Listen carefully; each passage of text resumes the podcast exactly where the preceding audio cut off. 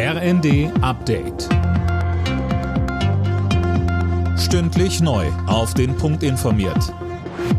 Ich bin Sophie Seemann. Guten Tag. Das 9-Euro-Ticket macht krank.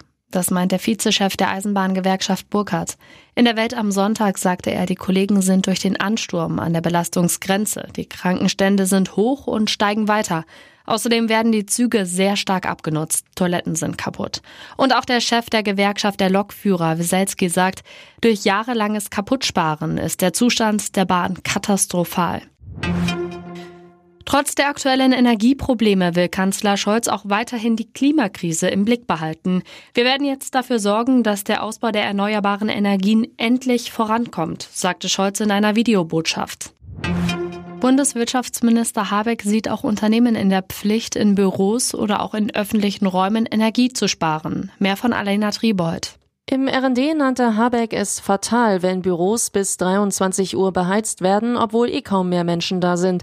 Das wird man sich bald nicht mehr leisten können, sagte Habeck weiter. Er schlägt außerdem vor, dass die Unternehmen etwa über Weihnachten oder Ostern Betriebsferien machen, um die Heizungsanlagen dann komplett runterfahren zu können. Das Corona-Konzept der Ampelregierung für den Herbst sieht wohl auch wieder eine Maskenpflicht in Innenräumen vor. Das hat Bundesjustizminister Buschmann den Funke-Zeitungen gesagt. Ein erneuter Lockdown, Ausgangssperren oder Schulschließungen kommen für den FDP-Mann hingegen nicht in Frage. Das seien unangemessene Instrumente im dritten Jahr der Pandemie, sagte Buschmann. Nach wochenlangem Ringen ist der Wechsel von Robert Lewandowski von den Bayern zum FC Barcelona jetzt offenbar in trockenen Tüchern. Das berichtet unter anderem der Kicker. Demnach beläuft sich die Ablösesumme auf 45 Millionen Euro.